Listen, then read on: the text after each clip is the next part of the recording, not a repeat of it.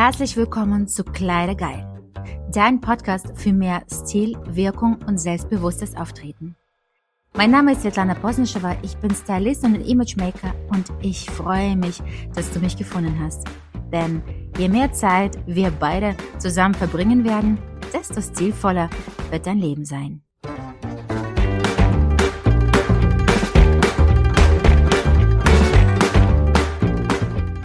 Guten Morgen und herzlich willkommen zu Podcast Kleidergeile, wenn du weißt, wie es geht. Und heute sprechen wir über ein Phänomen, was ich super mega oft bei Garderobencheck feststelle.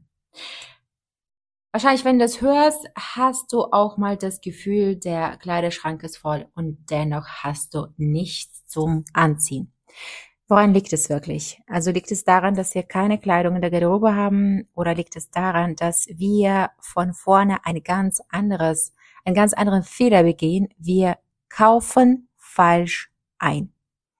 Ich stelle immer wieder fest, dass eigentlich die Schränke, die überfüllt sind, es ist tatsächlich selten, dass die Frau wenig im Kleiderschrank hat. Sie hat mehr als genug, eigentlich auch zu viel, aber trotzdem nicht zum Anziehen. Das ist spannend, oder?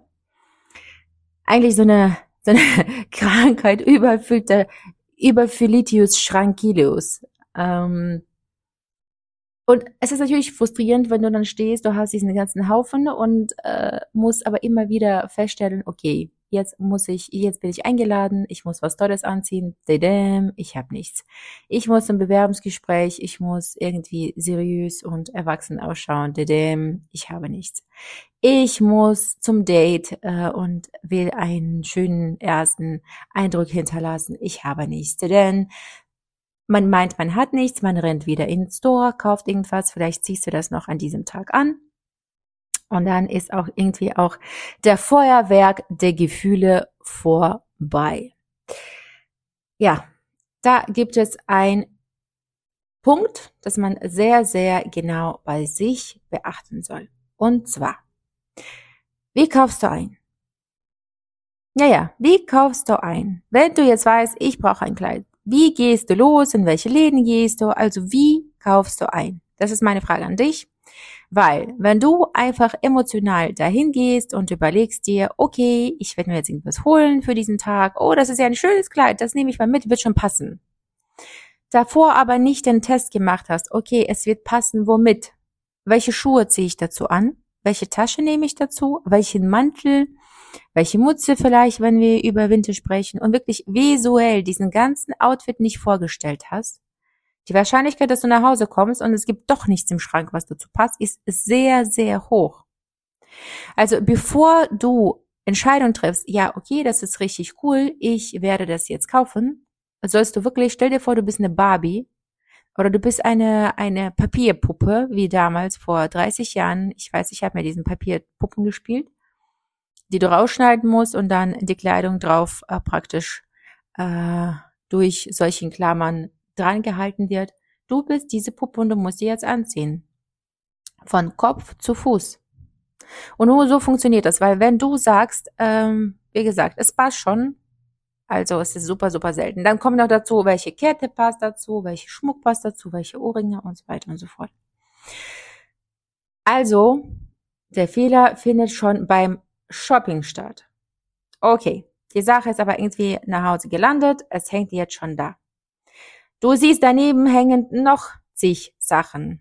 Bitte, wenn du irgendetwas ein Jahr nicht getragen hast, ich meine jetzt in der Saison, dann ist die Wahrscheinlichkeit, dass du die noch tragen wirst, sehr gering. Auch da, miste aus. Du musst einen Überblick haben, was hast du überhaupt in der Garderobe. Es kann nicht sein, dass manche Leute eigentlich gar nicht wahrnehmen, dass sie sieben Paar Jeans haben, die ziemlich ähnlich sind, fünf Paar Hosen haben, die ziemlich ähnlich sind und dann, wenn die einkaufen gehen, sie wissen, es steht in den Kaufen die achte Paar Jeans, die sechste Paar schwarze Hose und dann hat man wieder das Gefühl, ich habe nichts zu anziehen, weil die Sachen alle gleich ausschauen.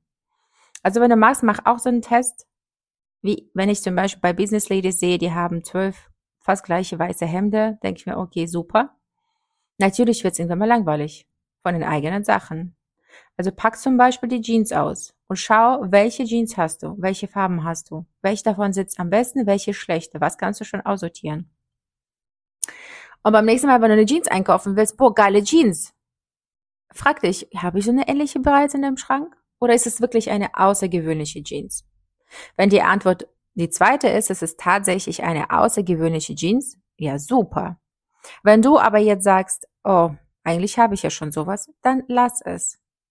Sehr, sehr wichtig. Ähm, Basics. Also ich plädiere immer dazu, bitte achte darauf, dass du mehr Basics hast und weniger Sachen, die du wirklich stilisieren musst, weil ähm, wenn du nur Leopardenmuster, Blumen, äh, Polkadots und so weiter und so fort im Kleiderschrank hast, wird es ziemlich schwer sein, die auch gekonnt untereinander zu kombinieren. Ja. Daher ganz, ganz wichtig, dass du tatsächlich genügend an Basics hast in deinen Farben, die dir stehen. Also jetzt nicht irgendwie, wenn du ein warmer Typ und du hast nur kalte Rottöne im Kleiderschrank.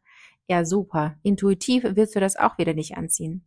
Das ist ja das Lustige, weil intuitiv wissen wir, was uns steht und was nicht. Wir können schon gut unterscheiden, sehe ich gut aus oder schlecht. Wir können es nur nicht bewusst einkaufen.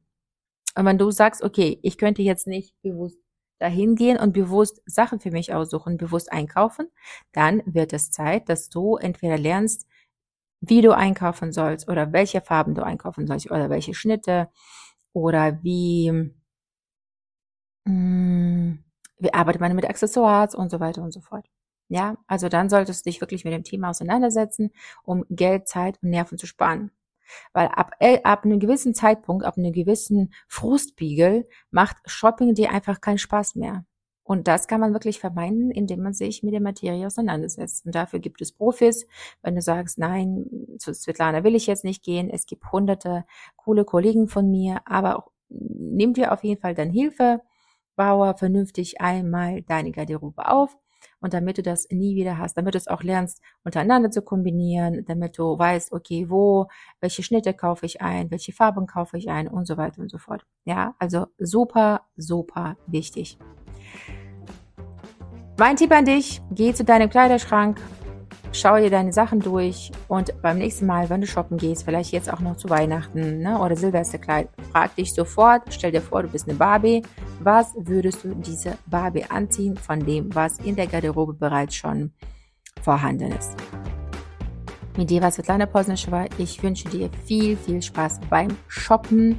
Genieße es und wir hören uns nächste Woche.